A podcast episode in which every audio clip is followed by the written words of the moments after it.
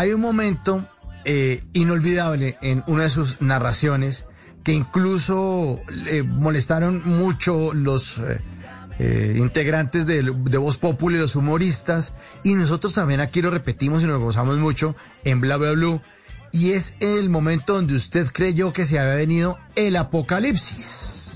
¿Qué es esto el apocalipsis?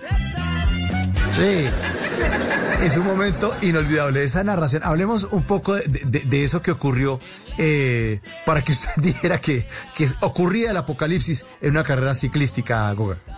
Sí, eh, fue un, un, momento en donde, bueno, eh, infortunadamente la organización del Tour de Francia tuvo que hacer un cambio, un ajuste al recorrido cuando se subía al Mont Ventoux.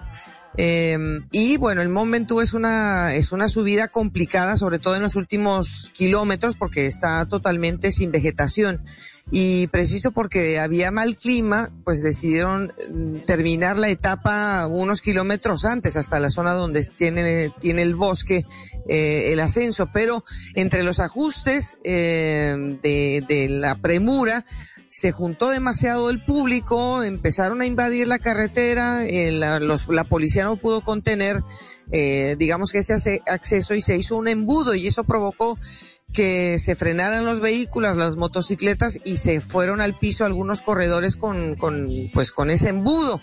Y entre ellos obviamente quedó varado eh, Richard, Richie Ports fue uno de los que se cayó, pero también se cayó um, Christopher Froome.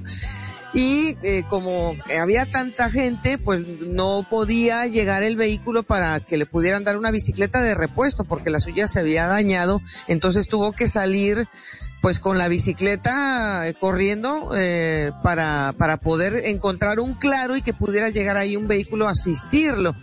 Entonces, pues la verdad que nunca nos había tocado ver una situación así, que un corredor saliera corriendo eh, con la bicicleta en, la mano y de repente la bicicleta también como que no, o sea, no, la vio o no la recogió y, y salió corriendo solamente él sin la bicicleta. Y por eso es que, eh, la verdad yo la palabra que quise decir, que mi, mi cerebro dijo otra cosa, pero yo la que quería decir era Armageddon, porque pues era una situación caótica. Y me salió Apocalipsis, me salió Apocalipsis y por eso mucha gente se acuerda de, de esa palabra. ¿Qué es esto el Apocalipsis? Sí, el Apocalipsis. Día 54 esta noche con la Goga Ruiz aquí en Bla Bla Blue. Goga, en su vida, ¿qué la ha puesto usted a sudar la camiseta? Eh, pues así la máxima ha sido eh, mi ascenso a la línea.